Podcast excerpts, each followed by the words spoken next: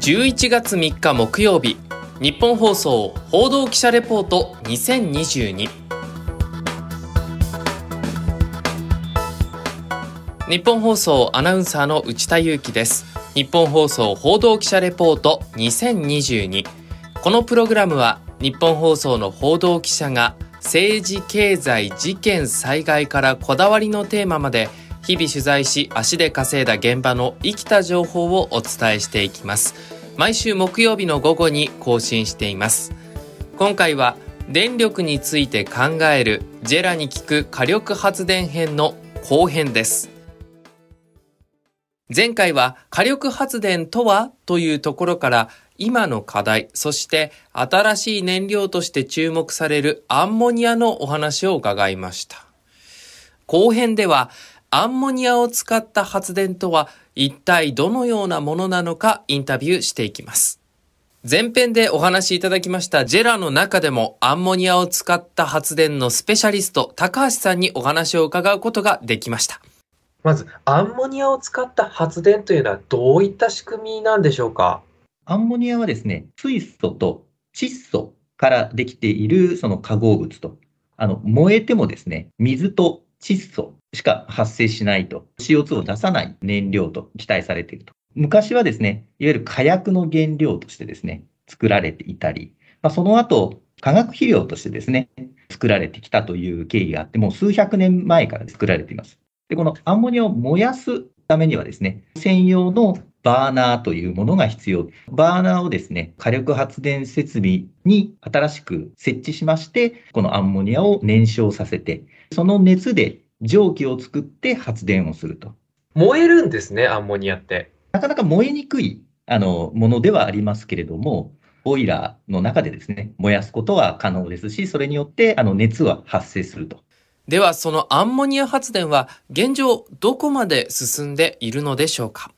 ？2016年からアンモニアの発電というものの研究開発がなされてきました。非常に小さなガスタービンでですね、このアンモニアを使って、そのガスタービンを回すということも開発してきましたし、一方でその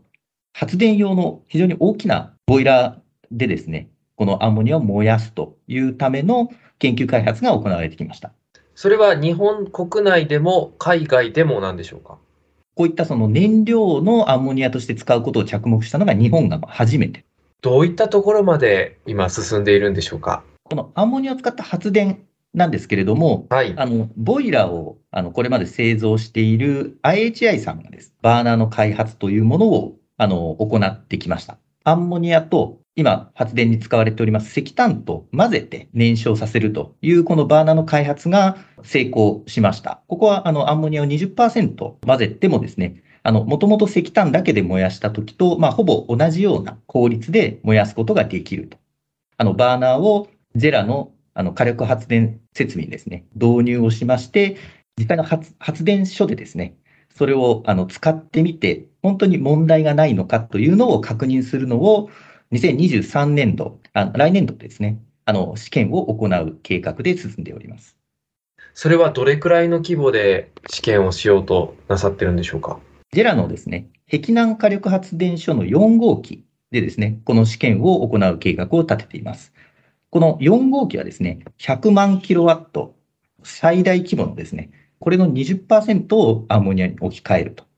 いうことで、約20万キロワット相当のですね、あの、アンモニアの発電が行えるというふうに考えています。石炭での火力発電に20%アンモニアを混ぜて発電をしていると。で、実際の発電所での実証実験をする段階に現在は移ろうとしているんですね。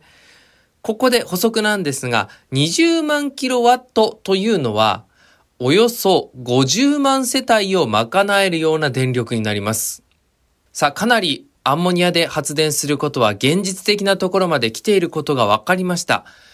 ただ、そもそもどのくらい日本にアンモニアはあるのか、果たして燃料として賄うことができるのか聞いてみました。この20万キロワット分の発電を賄うアンモニアの量ってどれくらい必要なんですか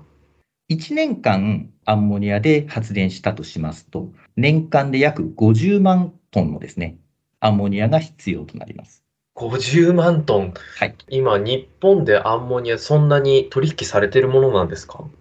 あの、アンモニアはですね、肥料のような形でですね、日本で製造されて、あの、使われております。大体、年間でですね、80万トンから100万トンぐらいですね、あの、アンモニアが使われておりますので、約その半分ぐらいですね。それはどうやって賄おうというふうに考えてらっしゃるんでしょうか？アンモニアはですね、世界であの1年間にだいたい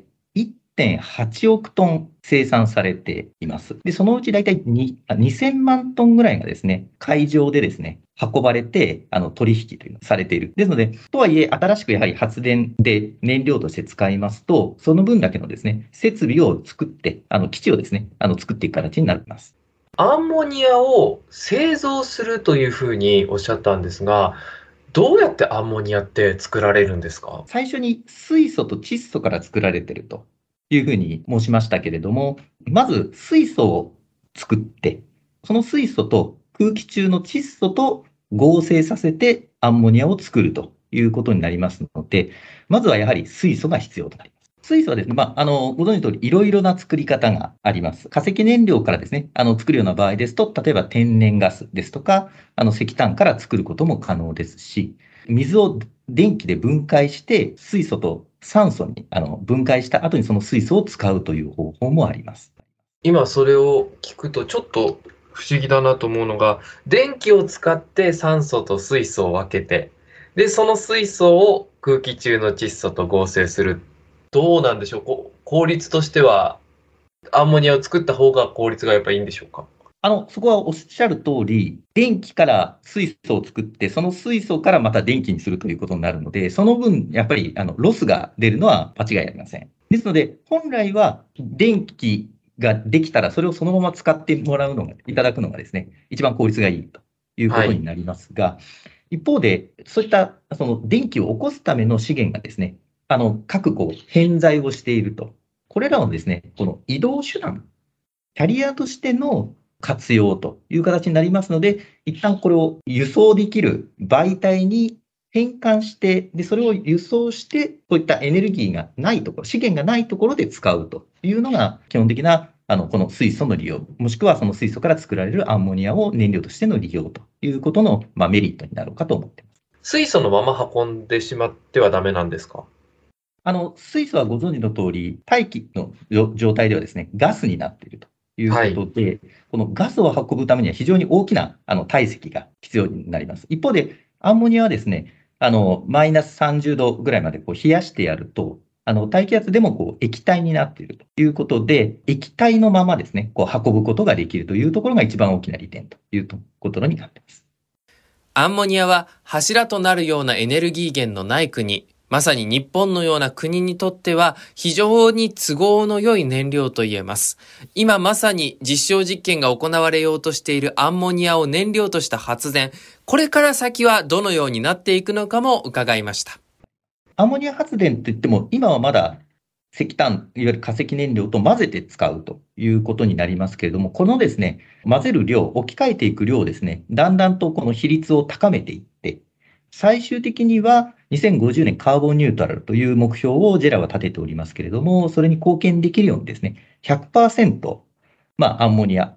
アンモニアだけではなくて、あの CO2 を出さない燃料と組み合わせてになるかもしれませんけれども、これらを組み合わせる形でですね、CO2 フリーのあの電気を作るということをですね、取り組んでいきたいと。アンモニア発電、まあ、水素の発電もそうなんですけども、この開発をこう進めて、ステップバイステップで進めていく。実証試験があの成功率にあのできればですね、あの、その商用運転ということで、実際にあの発電を起こして、これをこのお客様に送るということをですね、あの、2020年代の後半にはですね、実際に事業として行っていきたいというふうに思ってます。また、これと並行いたしまして、このアンモニアのですね、20%ではなくて50%以上、つまり、あの、主たる燃料がアンモニアになるようなですね、取り組み、バーナーの開発というものを今、あの、行っておりまして、これのですね、実証試験を2028年までに完了させたいというふうに思っています。開発が進めばですね、あの、速やかにこれも商用に入っていきたいと。カーボンニュートラルへと向け、まさに今始まろうとしているアンモニア発電。100%アンモニアによる発電が成功すれば、我々のエネルギーの選択肢の幅が増えてきます。これから先私たちの生活を照らす照明や乗っているエレベーターの動力、お手元のパソコンやスマートフォンもアンモニアによって生まれた電気で動くことになるかもしれません。日本放送報道記者レポート2022